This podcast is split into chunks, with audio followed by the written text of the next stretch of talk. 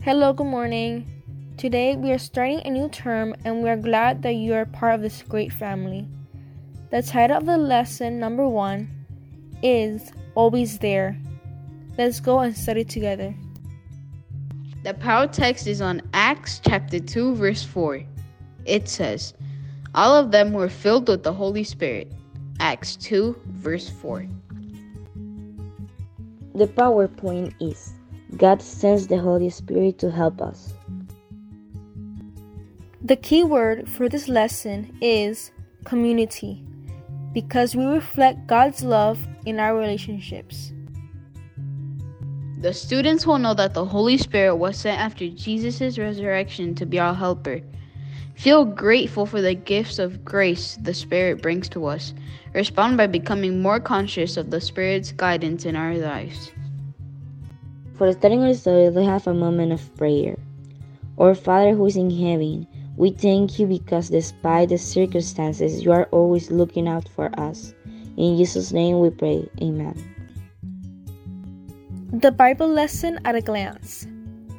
Jesus experiences the blessing of the Holy Spirit working in his life.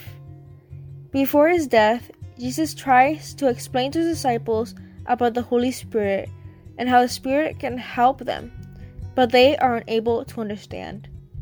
The full blessing of the Spirit comes to the disciples at Pentecost. The Spirit transforms them from a crowd of fearful people into a fearless group who are able to do great things for God. This lesson is about grace in action. It is the Holy Spirit who imparts the enabling grace that makes it possible for us to have the faith in Christ's sacrifice for us, to worship Him, to live in harmony with fellow believers, and to serve the need of a sin spoiled world. Jesus experiences the blessing of the Holy Spirit working in his life. Before his death, Jesus tries to explain to his disciples about the Holy Spirit and how the Spirit can help them but they are unable to understand. The full blessing of the Spirit comes to the disciples at Pentecost. The Spirit transforms them from a crowd of fear people into a fearless group who are available to do great things for God. At the beginning of his ministry, as he worked in the carpenter shop, Jesus heard the news about the preacher by the Jordan River. Listening to the reports, he knew that the preacher was a person sent to prepare the people for the good news of the gospel. Jesus put away his tools, said goodbye to his family, and headed for the Jordan. Though the preacher was his cousin, John, they had never met. Jesus at first stood quietly listening. John talked about the Messiah to come. He preached words of encouragement for sinners. He reserved harsh, severe words for the hypocrites who had come to judge his work. Jesus watched as John baptized the repentant.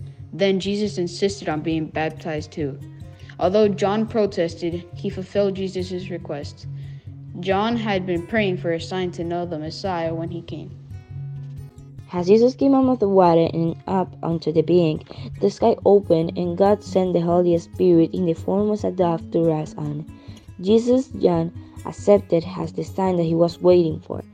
After Jesus' baptism, the Spirit impressed him to spend some time talking with his Father and to gain a deeper understanding of his mission on earth. For the next 14 days, Jesus fasted and communed with God. At the end, Satan came to him and tempted him three times. Each time, Jesus was able to overcome the temptation with words from a script that the Holy Spirit helped him to recall. See Matthew 4 4, 7, and 8. Jesus knew that he had come to the end of his work on earth. In a few hours, he would be taken away by force, betrayed by one of his disciples. He would be tried as a coming criminal and put to death by the Romans in the most humiliating way at the time. This was what he had come to earth to do, so he wasn't concerned for himself. He was concerned about the twelve disciples who had been with him for the past three years. He knew that they wouldn't understand what was going to happen. He had tried so often to tell them, but they weren't able to grasp that he was not going to be an earthly king. Jesus asked his Father to send the Holy Spirit to earth after his return to heaven. The Holy Spirit would comfort, enlighten, and guide not only Jesus' disciples, but also believers until Jesus returned to earth at the end of the world. Jesus could hardly wait to tell his disciples the good news about the Holy Spirit, every believer's best friend. He thought about how God's Spirit would comfort them and guide them. Unlike Jesus, the Holy Spirit would never have to leave them again.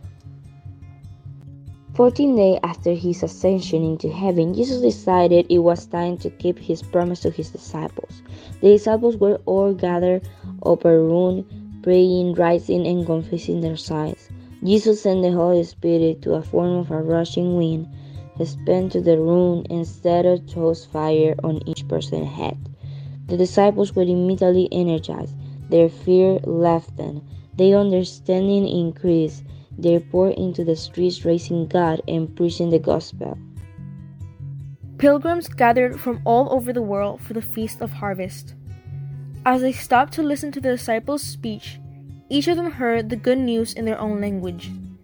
The disciples healed the sick, cast out demons, and performed other miracles in the name of Jesus and through the power of the Holy Spirit. Jesus promised to send the same Spirit to us today all we have to do is ask. Don't forget to study and learn the power text. All of them were filled in the Holy Spirit. Acts 2, verse 4. Prepare activities for you so you can play while reviewing the lesson. You can find the links in the video description. Leave us a message in the comment section to send you greetings. Tell us where are you from and how the activities went. We invite you to like the video and subscribe to the channel. Touch the bell to activate notifications and share this video on your social networks. God bless you and keep you safe.